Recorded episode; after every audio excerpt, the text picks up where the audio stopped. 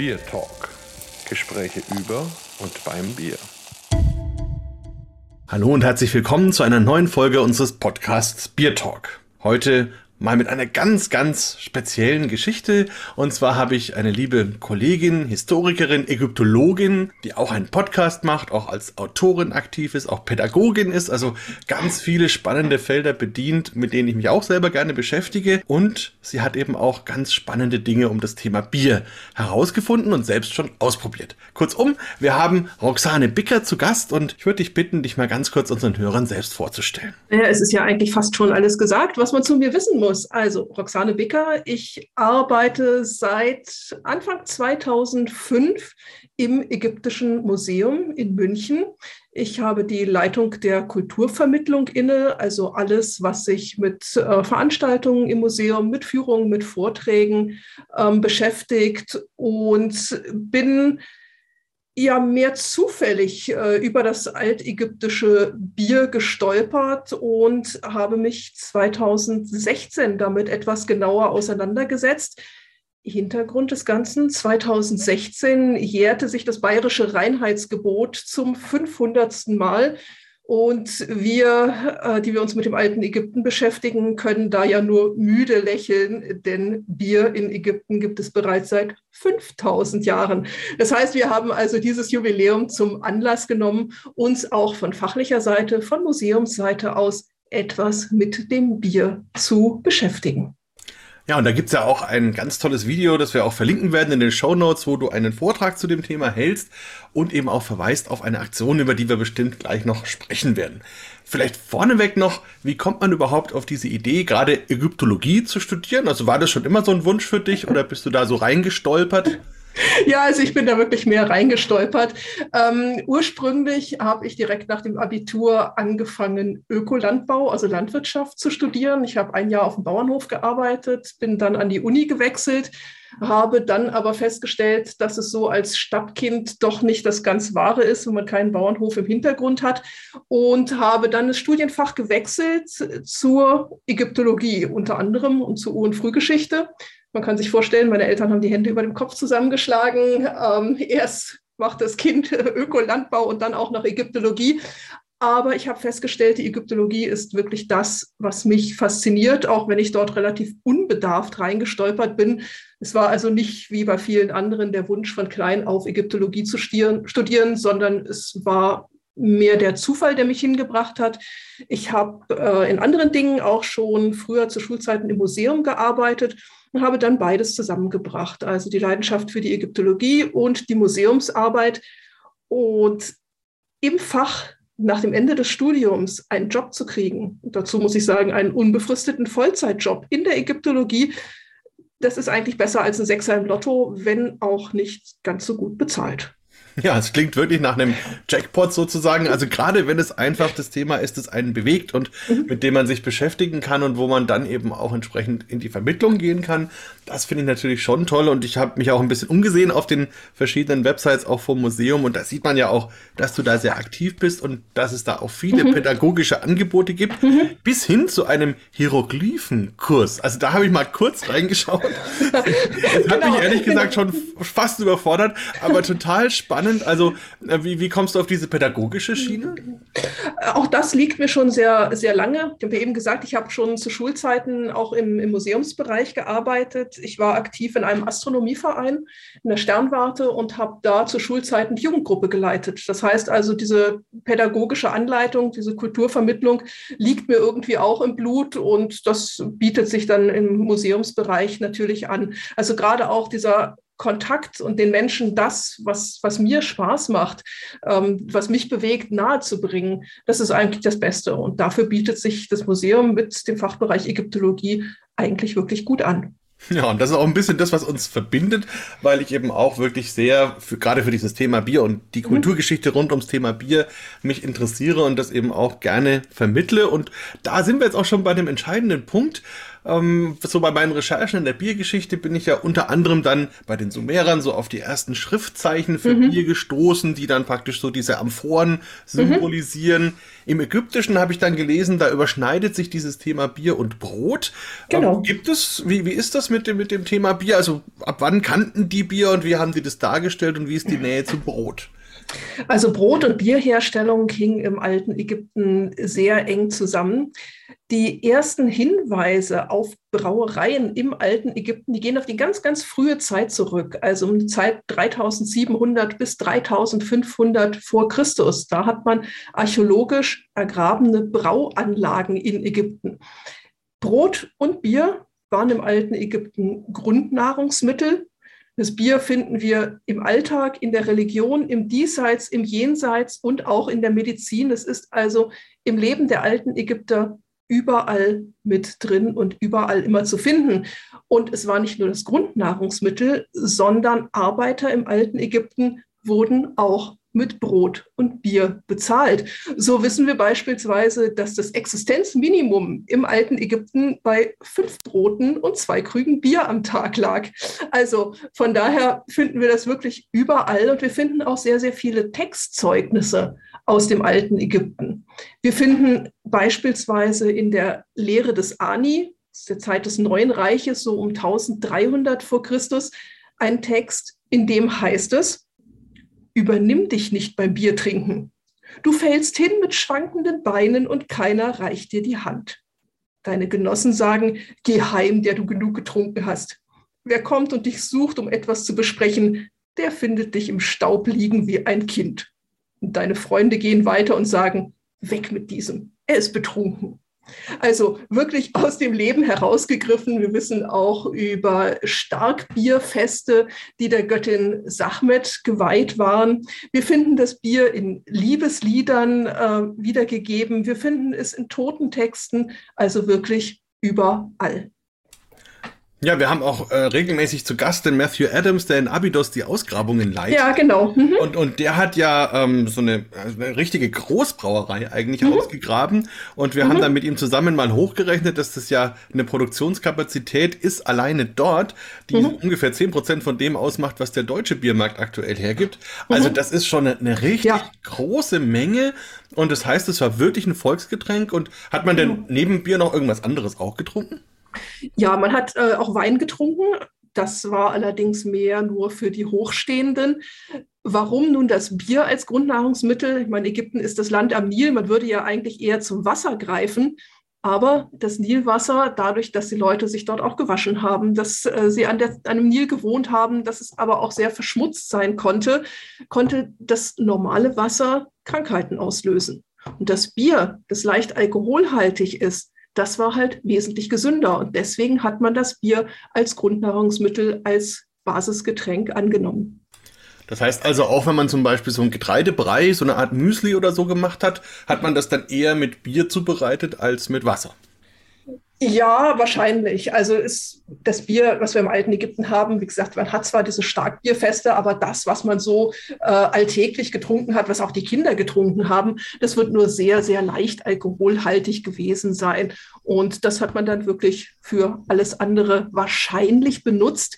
Das Problem ist, genau können wir es nicht sagen, denn wir haben natürlich keine Rezepte aus dem alten Ägypten überliefert, was man wo, wie gekocht hat.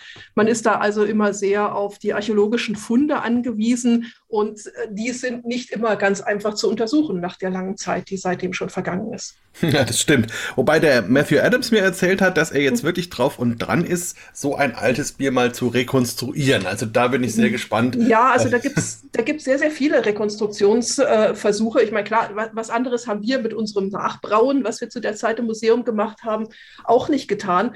Ähm, es gibt verschiedene Möglichkeiten, wie man das Ganze gemacht hat.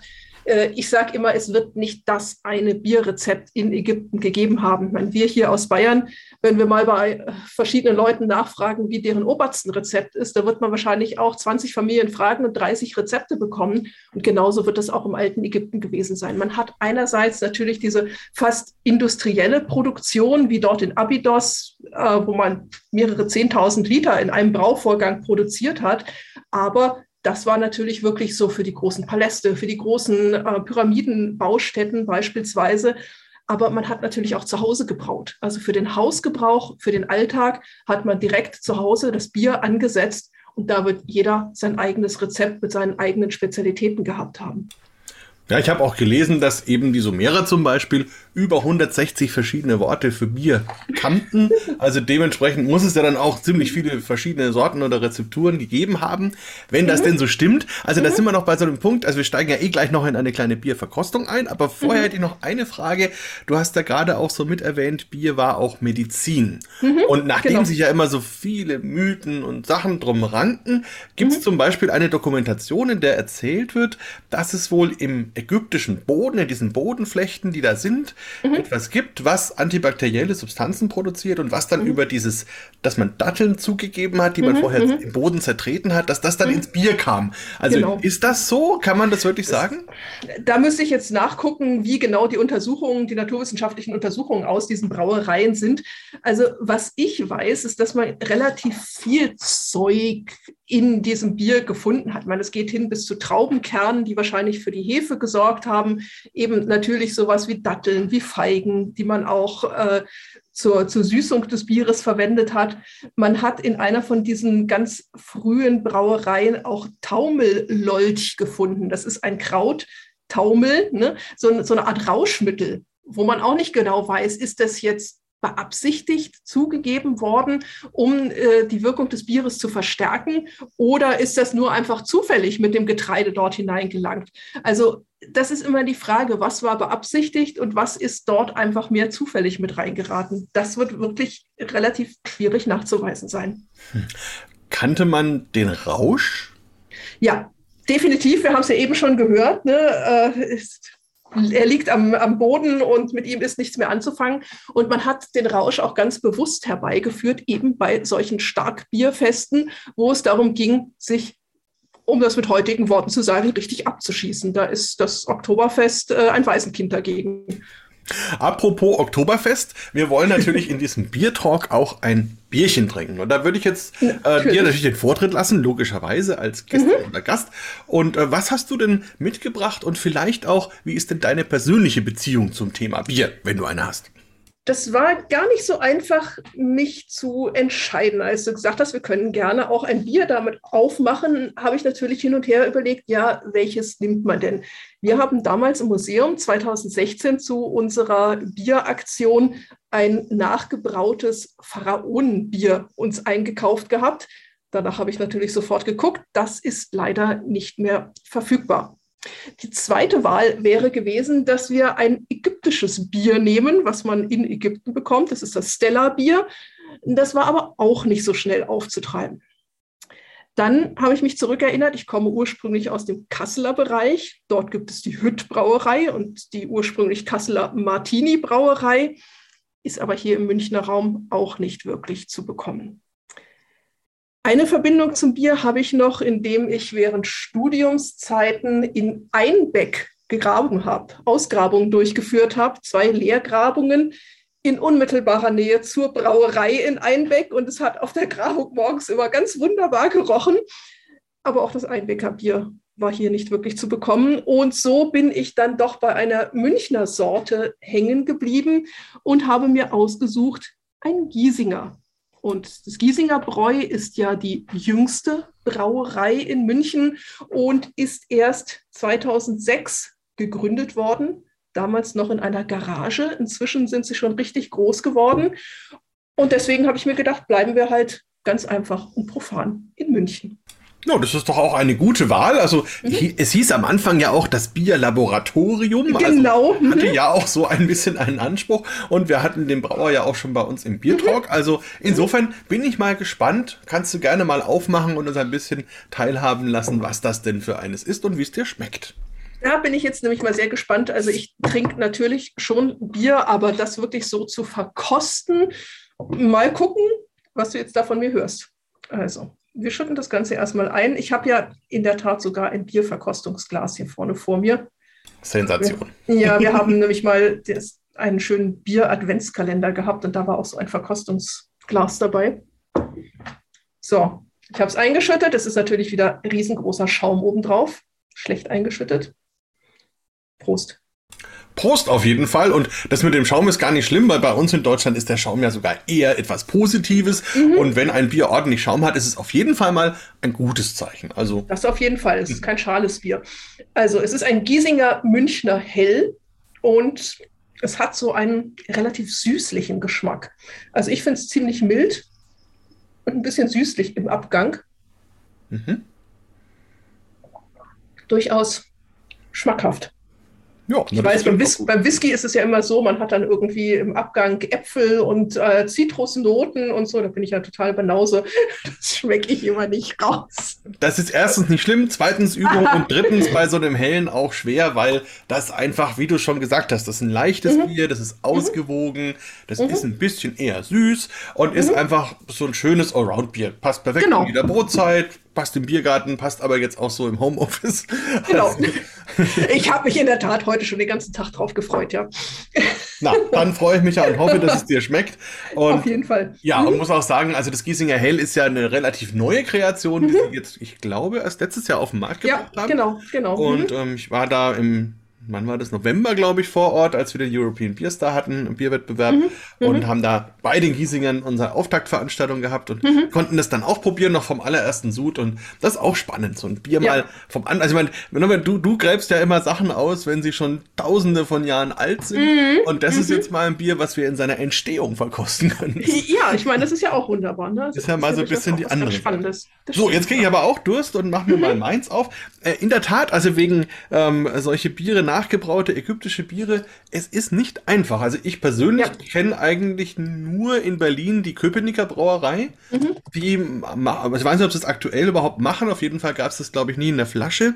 Und das war eben so ein, so ein ägyptisches Bier, auch mit Datteln mhm. und Honig, mhm. und sehr mhm. kräftig und, und ziemlich gefährlich auch. Also war mhm. bestimmt zweistellig vom Alkoholgehalt. Oh, ähm, also wer da mal vorbeikommt, der Max Ruppert ist es, der das da mhm. macht in der Köpenicker Brauerei. Und sein Vater, der hat da ganz viel geforscht und hat unter anderem eben das alte ägyptische Rezept dort mit Leuten in Berlin aus den Museen ähm, eben gefunden und hat dann später auch Rezepte aus dem Mittelalter und aus der frühen Neuzeit ähm, gemacht und hat dann eben so Köpenicker Urbiere mhm. und, und das Bier des großen Kurfürsten und sowas. Das hat er alles wiederbelebt und mhm. eben auch dieses ägyptische. Das war das einzige, mhm. ist das einzige, das ich kenne.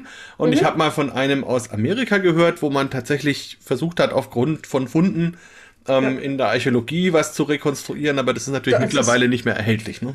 Ja, aber es ist auch einfach halt auch unglaublich schwierig. Also von den wenigen Funden, die man hat, da dann wirklich auf ein Rezept, auf eine Mengenangabe zu schließen. Also das haben wir ja dann auch festgestellt mit unserem Probebrau. Das ist nicht so ganz einfach. Also da zu sagen, du nimmst so und so viel davon und so und so viel davon und in dem genauen Mischverhältnis und dann lässt du es so lange stehen und dann kochst du es oder machst sonst irgendwas das kann man halt nicht machen. Also das ist wirklich einfach eine Sache des Ausprobierens. Ja, also da muss man wirklich viel probieren. Das ist noch ein Satz, bevor ich gleich mein Bier aufmache. ähm, der Vater von dem Max Robert hat ja unter anderem eben auch dieses preußische Bier rekonstruiert. Und damals hat er das so gemacht, dass er das Rezept auch nicht direkt gefunden hat, aber er hat dann die Bestellungen und die Steuererklärungen dazu gefunden und hat dann praktisch aufgrund der Mengen, die da jeweils bestellt worden sind von den verschiedenen Rohstoffen und wie viel mhm. Bier dann am Ende des Tages ausgeliefert und verkauft worden ist, da mhm. dann auf das Rezept geschlossen. Also ob das mhm. dann am Ende gepasst hat, weiß man ja. auch nicht. Ja. Aber gut, also ich habe deswegen mir gedacht, dann nehme ich wenigstens einen Rohstoff, der ziemlich sicher auch in mhm. ägyptischem Bier verwendet worden ist, nämlich Emmer, also dieses Urgetreide. Genau. Und ähm, das macht gerade die Kamba Bavaria am Chiemsee, macht so eine Serie mit historischen Bierstilen und hat jetzt unter mhm. anderem auch ein Emmerbier rausgebracht. Mhm. Das mache ich jetzt mal auf. So, gucken wir mal.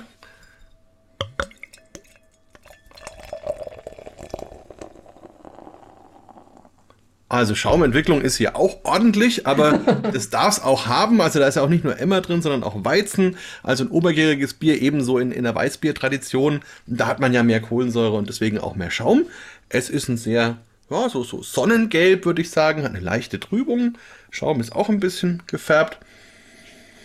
Aber das riecht tatsächlich ähnlich wie ein Weißbier, so ein bisschen wie eine grüne Banane habe ich da in der Nase, bisschen leichte Zitrusaromen auch. Jetzt probiere ich das mal.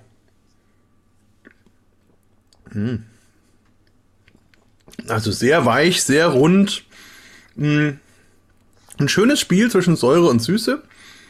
Und hat, man merkt auch, dass es ein bisschen, ähm, dass es intensiv ist, also intensiver als ein normales Weizen.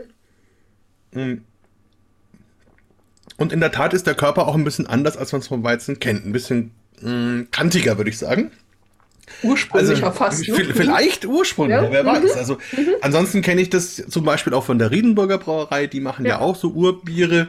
Das wäre eben meine zweite Wahl noch gewesen. Da hatte ich auch gesehen, die haben ein Emmerbier, ja. Mhm. mhm. Genau, und ein Einkornbier. Also, wenn du das mhm. noch nicht probiert hast, das mhm. ist ein sehr interessantes Bier.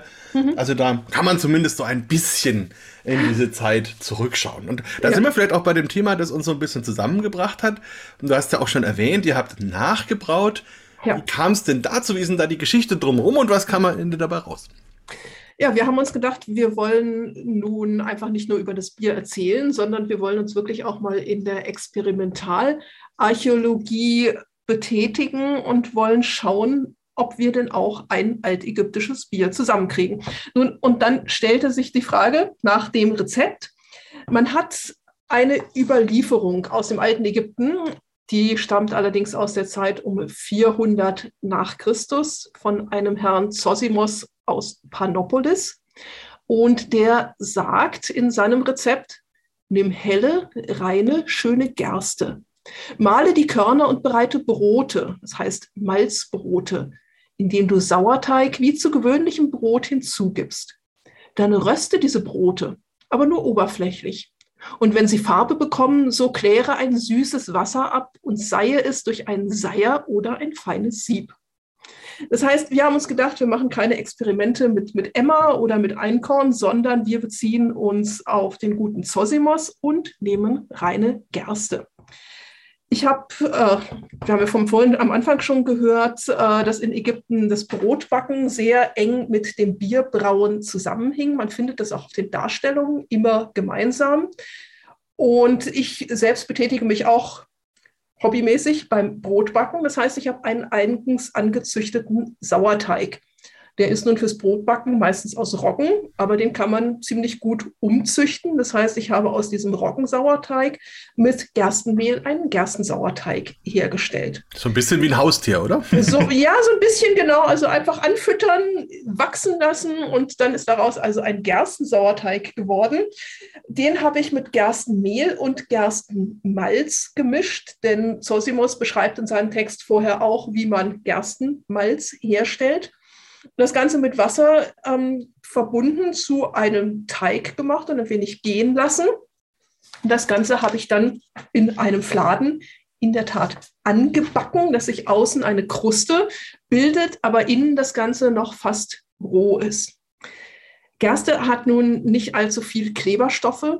Das heißt also, fürs Brotbacken eignet sich das nicht wirklich gut. Und wenn man diese Fladen aus dem Backofen herausgenommen hat, dann sind sie einem auch fast schon in den Händen zerbröselt aber fürs Bierbrauen umso besser. In den Darstellungen, die wir aus dem alten Ägypten kennen, da finden wir in der Tat die des Teichknetens. Und dann finden wir Darstellungen von Menschen, die in Gefäßen drinstehen und dort also etwas mit den Füßen zertreten. Das kennt man ja auch von der Weinherstellung. Das heißt, man hat also diese angebackenen Fladen genommen und mit Wasser übergossen zu einem schönen Brei zermanscht. Wir haben das nur mit den Händen gemacht. Wir sind also nicht leibhaftig mit den Füßen in diese äh, Gefäße reingestiefelt. Wir haben es wirklich nur so ein bisschen in kleineren Mengen vermischt. Ähm, das Ganze haben wir dann erstmal, oder habe ich in meiner ersten, allerersten, meinem allerersten Versuch stehen gelassen. Ich habe es also nicht gleich abgeseit. Es in einem Eimer bei mir hier in der Küche gemacht. Und ähm, am nächsten Tag ist diese Flüssigkeit fast pechschwarz geworden. Ich dachte, oh Gott, was ist denn jetzt hier passiert? Ob das überhaupt noch was wird? Den Deckel wieder vorsichtig draufgelegt, habe es noch einen Tag stehen lassen und dann ist das Ganze umgeschlagen und war dann wirklich goldgelb und hat richtig hörbar geblubbert. Das heißt, die Hefe hat also ihr Werk getan und hat angefangen, das Ganze schön zu vergären. Und ich habe es dann noch ein paar Tage stehen lassen. Dann wollten wir es eigentlich durch ein Leinentuch abseihen. Aber diese Masse war so dickflüssig, dass sie uns das ganze Leinentuch äh, verstopft hat. Und es ist dann nicht sehr viel Flüssigkeit nachher bei rausgekommen. Wir haben das Ganze dann im Museum noch ein bisschen optimiert. Wir haben uns auch von der bekannten Töpferin drei Gefäße, drei Biergefäße nachtöpfern lassen, so dass wir das also für unsere Präsentation im Museum auch wenigstens ein bisschen unterfüttern konnten. Und das Bier, was wir dann dort herausbekommen haben, hat nicht so viel Ähnlichkeit mit unserem Bier gehabt. Es war von der Farbe her so Bernsteinfarben, kann man sagen. Es hatte einen leicht säuerlichen Geschmack, brotig, fast zitronenartig. Also es hat so ein bisschen an Apfelessig erinnert. Mhm. Ähm, also mit unserem Bier nicht wirklich vom Geschmack zu vergleichen, aber wenn man sich das als Grundnahrungsmittel gerade in der altägyptischen Wüstenhitze vorstellt, dann war das mit Sicherheit sehr, sehr erfrischend. Der Vater von einer äh, mir bekannten Ägyptologin ist auch Brauer. Der hat uns unser selbstgebrautes Bier dann untersucht. Das heißt, wir haben also sogar die Untersuchung von unserem selbstgebrauten Bier. Und ähm, die Stammwürze bei unserem lag bei 9 Prozent. Es hat einen leichten Alkohol gehabt von nur 1,6 Prozent. Also kein Starkbier. Betrunken wurde man davon definitiv nicht. Einen sehr niedrigen pH-Wert, wahrscheinlich, weil bei uns sehr viel Milchsäure auch drin, äh, Milchsäuregärung drin war. Und äh, was uns ein wenig, ähm, will ich sagen, geschockt hat als Münchner, aber es war ein Bier der Art Berliner Weiße, das wir hergestellt haben. Ja, wir haben es dann ein paar Mal noch nachgebraut. Äh, wir hatten eine Präsentation mit dem Bayerischen Rundfunk, sind dazu rausgefahren, hier vor die Tore von München auf den Bajowarenhof in Kirchheim. Die haben nämlich einen bajowarischen Lehmbackofen nachgebaut. Und da haben wir dann unsere Brotfladen drin gebacken. Das ist halt dem ägyptischen Ofen doch etwas ähnlicher als der heimische Elektroofen und haben da dann auch live vor Ort noch einmal gebraut. Und auch das ist durchaus was geworden. Ja, also faszinierend. Bei mir ist es jetzt das Kopfkino ständig gewechselt, was da so alles passiert. Also ähm, fast wirklich spannend, wirklich faszinierend. Mhm. Ähm, ein paar Fragen habe ich in der Tat, die mir so gekommen sind. Ähm, mhm. Erstmal dieses Thema, dass sie eben Brote gebacken haben, um ja. damit dann Bier zu genau. brauen. Genau. Warum mache ich das eigentlich? Also ich könnte, wenn ich ehemals herstelle, könnte ich doch auch einfach direkt Bier brauen. Also warum macht man diese Brote? Ich habe keine Ahnung. Also das, äh, die Frage ist halt, ja, war, warum? Durch das Backen bildet sich ja in diesem Brot auch noch so ein bisschen Zuckerstärke. Vielleicht half das einfach noch besser bei der Vergärung.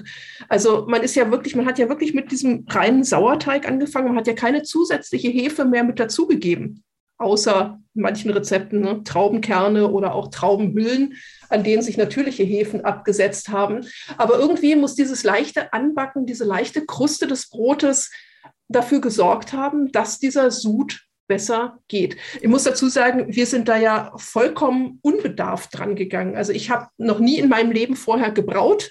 Äh, ich habe keine Ahnung, wie ein normaler Bierbrauprozess funktioniert. Ich habe nur gedacht, Zosimos hat das so beschrieben. Wir probieren das jetzt einfach aus. Die alten Ägypter werden sich auch nicht große wissenschaftliche Gedanken drum gemacht haben. Man hat es halt einfach getan und es hat funktioniert. Ja, eben. Also es hat ja auch funktioniert. genau. Also, wenn ich jetzt mal überlege, so von der, von der Bierseite her, also wenn ich dieses Brot backe, habe ich auf jeden mhm. Fall die sogenannte Maillard-Reaktion. Das heißt mhm. also, man kriegt eben eine dunklere Farbe, man kriegt mhm. ein bisschen so diese Röstaromatik, karamellige genau. oben mit hin.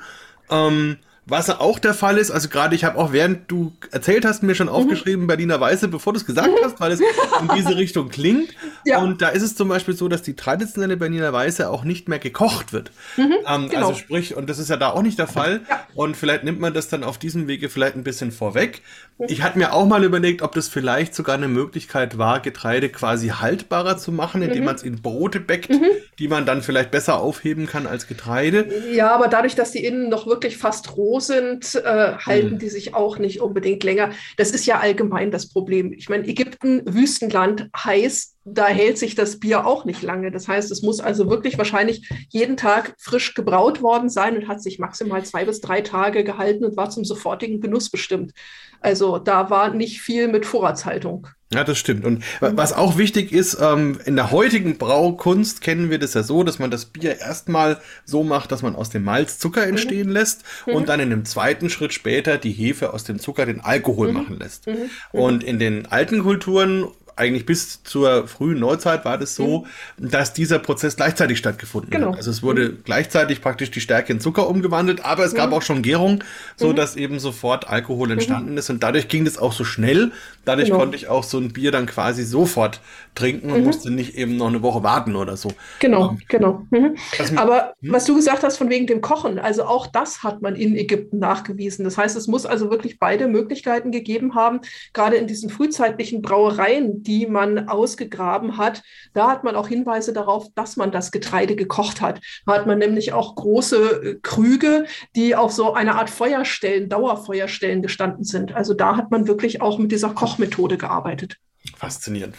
Und an eine Frage noch zur Hefe. Habt ihr mhm. überhaupt etwas zugesetzt oder habt Nein. ihr dem einfach seinen Gang gelassen? Genau, also ich habe nur meinen Sauerteig genommen, der eben schon äh, auch etwas älter ist und damit entsprechend triebstark. Den habe ich auch wirklich selbst herangezüchtet, also nur mit Mehl und Wasser und dann stehen lassen und durch die natürlichen Hefen in der Luft beginnt der dann auch zu blubbern und zu gären und zu treiben. Ja, also sind es dann wirklich die Hefen, die da in der mhm. Luft sind. Genau. Und, ist, und ich glaube auch, also wie du schon sagst, die Milchsäure, die hat da auf jeden Fall ihren, ihren Anteil mhm. gehabt, sicherlich mhm. auch damals in Ägypten. Und mhm. klar, bei dem Klima ist vielleicht so eine leichte Säure vielleicht auch ganz gut. Ja.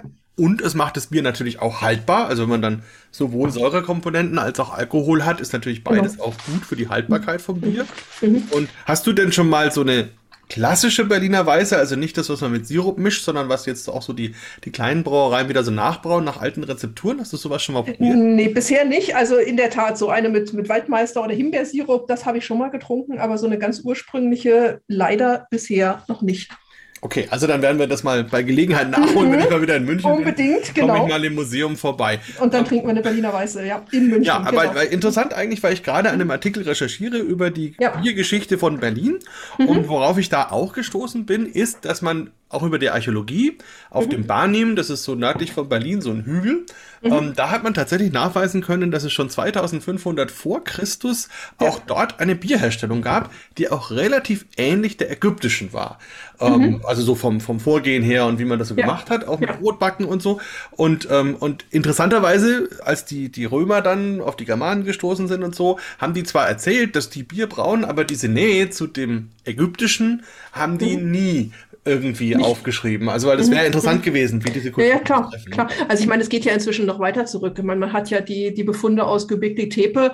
Da geht die Bierherstellung ja ins äh, 10. Jahrtausend vor Christus zurück. Also, ich meine, auch das ist ja unglaublich faszinierend. Da hat man dann noch ältere Biervorkommen als bei den alten Ägyptern. Ja, also das ist, das ist total faszinierend und das ist, soweit ich weiß, aktuell auch der älteste mhm, Beweis genau, sozusagen genau. rund ums Bier. Also mhm. ja, insofern faszinierend, weil das heißt einfach, dass Bier die Menschheit eigentlich begleitet, sogar noch vor der Zeit, bevor sie sesshaft wurde, bevor mhm. man eine umfangreiche Sprache oder Schrift oder sowas entwickelt hat. Also mhm. das ist schon, schon eine interessante Sache, so ein Kulturgetränk, was auch viel länger zum Beispiel schon bei Menschen ist als bewusst hergestellter Wein oder eben auch genau. bewusst gebackenes Brot. Also mhm. ja, toll. Insofern. Und Schön. von den alten Ägyptern wissen wir ja, ohne das Bier würde es die Menschheit heute ja sowieso überhaupt nicht mehr geben. Es gibt nämlich eine Geschichte aus dem alten Ägypten über die Göttin Sachmet, die löwenköpfige Göttin. In Ägypten glaubte man, dass äh, in früherer Zeit die Götter zusammen mit den Menschen auf der Erde gelebt haben und der Herrscher damals über Götter und Menschen, das war der Sonnengott Re, Normalerweise sind die Menschen zu ihm in den Tempel gekommen, haben gebetet, haben gesungen, haben ihm Opfergaben gegeben. Aber irgendwann haben sie damit aufgehört und gesagt, naja, der bringt uns eh nichts mehr. Re war enttäuscht, böse, wollte die Menschen bestrafen. Als großer Gott tut man das nicht selbst. Und so hat er sich eine Tochter geschaffen, die wilde und ungestüme Göttin Sachmet, und hat Sachmet auf die Menschheit losgelassen. Sachmet hat mit Zähnen und Klauen, mit Feuer und Schwert die Menschheit dezimiert, bis die Menschen so viel Angst hatten, dass sie wieder zurück in den Tempel zu Re gekehrt sind, ihn angefleht haben, ihnen zu helfen. Re hatte also sein Ziel erreicht, wollte zu Sachmet hingehen und sie beruhigen. Sagt Sachmet, unser Plan ist aufgegangen, alles gut, du kannst jetzt aufhören. Sachmet hingegen war in einen solchen Blutrausch verfallen, dass sie androhte, alle Menschen, die allerletzten auf Erden, umzubringen. Musste also ein zweiter Plan her. Und so hat Re die Menschen in seinem Tempel versammelt und sie haben in der Nacht heimlich große Mengen an Bier gebraut. Und nicht das einfache Bier, was wir hergestellt haben, sondern das richtig gute Starkbier. Und das haben sie mit Ockerrot gefärbt und haben dieses Bier am Morgen auf den Feldern Ägyptens ausgekippt. Und als Sachmet aus ihrem Schlaf aufgewacht ist, sie diese großen Mengen an roter Flüssigkeit gesehen, hat natürlich gedacht, das wäre Blut. Und hat sich als blutrünstige Göttin darauf gestürzt, hat es aufgeschleckt und war danach so betrunken, dass sie Re keinen Widerstand mehr geleistet hat. Er konnte sie zähmen, zu sich in den Himmel holen die Menschheit war dank des Bieres gerettet und Sachmet stand ab dieser Zeit auf der Seite der Menschen, ist nur noch mit dem König als Begleitung in den Krieg gezogen und war spannenderweise auch die Göttin der Heilkunst und der Ärzte. Also, dank des ägyptischen Bieres gibt es uns und die Menschheit heute überhaupt noch. Boah, krasse Geschichte. Hat er auch ein bisschen Saulus und Paulus irgendwie? Ja, mhm, genau. Also und, die Bekehrung. Und, mhm. ja. Und hört sich auch so ein bisschen an wie die älteste Vampirgeschichte der Menschheit, oder? Ja, so ein wenig, genau. Faszinierend. Ja, da sind wir vielleicht noch ein bisschen bei den anderen Facetten, die dich ausmachen.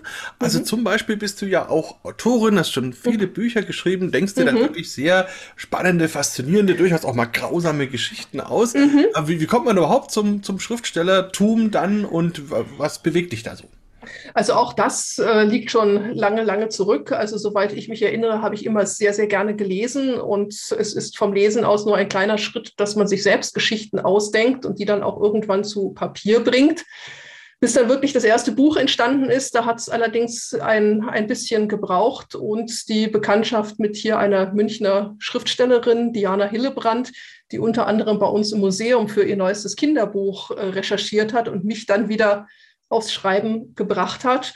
Und wenn ich da einmal angefangen habe, dann war dort kein Halten mehr. Ich habe 2016 wirklich wieder intensiv das Schreiben angefangen. Es sind in dieser Zeit vier Romane inzwischen herausgekommen, eine ganze Reihe von Kurzgeschichten, die manchmal öfters mit dem alten Ägypten natürlich auch zu tun haben, definitiv aber keine ganz klassischen altägyptischen Geschichten sind. Das heißt, ich nehme also die Kultur des alten Ägypten auch immer nur als ein, eine Inspirationsquelle, um sie dann in andere fantastische Geschichten mit einzubinden. Ähm, aus reinem Eigennutz entstanden ist ein Verein hier in München, die Münchner Schreiberlinge, wo wir uns als schreibende Personen zusammengetan haben, um uns gegenseitig auszutauschen, zu unterstützen, voneinander zu profitieren. Und seit letztem Jahr sind wir sogar ein eingetragener gemeinnütziger Verein und haben, so es Corona denn zulässt, noch eine ganze Reihe von Plänen. Ja, also auf jeden Fall auch eine sehr spannende Facette und ich muss auch, ich habe so ein bisschen reingeguckt, also Buch mhm. habe ich natürlich noch keins, das werde ich noch nachholen. Noch, noch, noch, genau. Aber ähm, also was du eben so, so schreibst, was da alles so passiert ist, da geht's ja dann durchaus auch mal zur Sache. Mhm, und ähm, äh, ich habe mal einen Workshop besucht mit Markus Heitz, mhm. äh, der da gesagt hat, ja, also am wichtigsten für ihn ist eigentlich, dass er vorher praktisch so ein, so ein Storyboard schon irgendwie macht und die Personen ja. entwickelt und das dann mhm. irgendwie so mhm. zusammenfasst. Mhm. Ähm, und also den ganzen Roman an sich habe ich mhm. noch nicht geschrieben, bei mir sind es eher Sachbücher, wobei mhm. ich ab und zu so Geschichten einbinde und soweit ja. habe ich mich jetzt noch nicht gewagt, aber wie ist es mhm. denn bei dir? Entwickelst du vorher so deine Storyboards und deine Personen oder kommt es eher so aus dir raus? Wie, wie kommt es bei dir? Ja, also man, man unterscheidet zwei Arten von schreibenden Personen. Das sind einmal die Plotter, so wie Markus Heitz, die also wirklich alles detailliert sich aufschreiben und schon genau bevor sie das erste Wort geschrieben haben, wissen, was in einem solchen Roman passiert. Und dann gibt es die Panzer, von Englisch Pants, die das Ganze auf dem Hosenboden machen, wo die ganze Geschichte beim Schreiben überhaupt sich erst entwickelt. Und das ist eher meine Herangehensweise. Das heißt, ich habe eine erste Idee vielleicht im Kopf, ich habe eine Person im Kopf, ein paar wenige Szenen, vielleicht ein ganz, ganz groben Rahmen, wo ich irgendwie hin will. Und dann entwickelt sich die Geschichte beim Schreiben. das ist vor allem auch meine Motivation, dass ich am Geschichtenschreiben dranbleibe, denn ich weiß ja selbst noch nicht, wie es ausgeht und was alles passiert, sondern das entwickelt sich wirklich erst direkt im Prozess und wenn ich wissen will, wie die Geschichte ausgeht, ja, dann muss ich sie halt notgedrungen zu Ende schreiben. also, das ist eine sehr, sehr schöne äh, Herangehensweise und auch eine tolle Motivation, finde ich. Mhm. Und da hattest du jetzt wahrscheinlich in dieser ganzen verrückten Pandemiezeit, da waren ja auch die Museen geschlossen, mhm. wahrscheinlich unfreiwillig auch relativ viel Zeit. Hast du da Ach, auch viel geschrieben? Schön, schön wäre es gewesen, wenn ich da wirklich viel Zeit gehabt habe. Man weiß ja, eigentlich hat man dann eher noch weniger Zeit. Ich bin mit meiner ersten Buchveröffentlichung in der Tat genau in die Corona-Zeit reingerutscht. Mein erster Roman ist nämlich 2020 im März erschienen. Mhm, genau da, wo alles losging. Perfekt. Ähm, ja, perfekt. Also perfekt für die Leute zum Lesen, eher weniger perfekt für mich, weil Lesungen und so weiter natürlich auch ausgesetzt waren. Ähm, ich versuche das Ganze irgendwie, den Vollzeitjob im Museum, die Familie, die ja auch noch ein wenig Aufmerksamkeit äh, braucht, die anderen Freizeitaktivitäten und das Schreiben einigermaßen gleich zu gewichten. Es ist nicht immer ganz einfach. Ähm, und es gibt auch solche Phasen, wo ich halt mal mehr schreibe und mal weniger. Aber im Großen und Ganzen funktioniert das schon. Ich bin ein Frühaufsteher, also von daher falle ich meistens am Wochenende aus schon um 6 Uhr aus dem Bett, wenn die anderen noch schlafen. Und das ist dann meistens meine Schreibzeit am Wochenende in den frühen Morgenstunden. Das stimmt. Das ist irgendwie die produktivste Zeit, ja. wenn alle anderen noch schlafen, wenn genau. keiner anruft, keine E-Mails genau. kommen, gar nichts, mhm. dann kann man da in aller Ruhe, das stimmt. Kann man sich da genau drauf konzentrieren, ja, das stimmt. Ja, ich habe noch eine Frage so zu deinem ja. Museumsschaffen. Mhm. Ähm, so, wenn man den normalen Menschen da draußen fragt, ja, was stellst du dir unter Museumspädagogik vor, dann sagen die, na ja, das ist halt jemand, der mit Schulklassen äh, mhm. durchs Museum läuft oder so. Mhm. mhm. Ähm, wie ist das bei dir? Also bist du die, die mit Schulklassen durchs Museum läuft? Was steckt da alles dahinter? Ja, ich bin die, die dahinter steht, dass Leute mit Schulklassen durchs Museum laufen können. Ähm, ja, Leute stellen sich den Museumsjob immer sehr interessant vor. Man hat viel Zeit und kann sich kluge Gedanken machen, wandelt durch die einsamen Museumshallen, steht steht vor seinen Kunstwerken und denkt darüber nach, nee, es ist eigentlich ein äh, Bürojob wie jeder andere auch. Das heißt, ich komme morgen in, morgens in unser Büro, ich sitze den ganzen Tag am Computer und am Telefon und wenn ich Glück habe, dann komme ich an einem Tag auch mal unten ins Museum in die Ausstellung. Meistens sehe ich das aber eher nicht. Das heißt, unser Job ist einfach wirklich die Verwaltung, das, was die Leute vom Museum nämlich nicht sehen, was alles dahinter steht.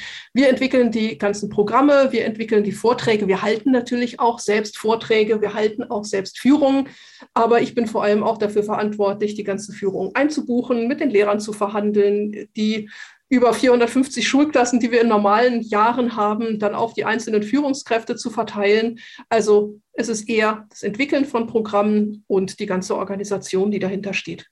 Und es richtet sich aber auch nicht nur an Kinder und Jugendliche, sondern Nein. durchaus auch an Erwachsene.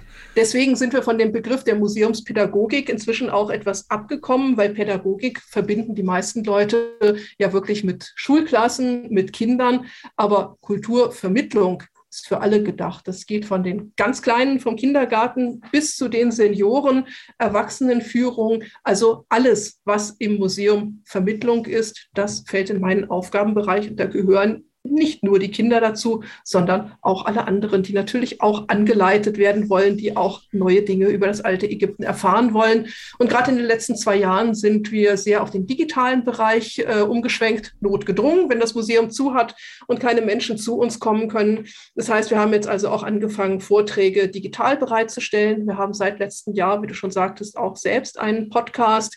Wir haben eine digitale Ausstellung geschaffen und auch so etwas gehört natürlich zu den Aufgaben dazu.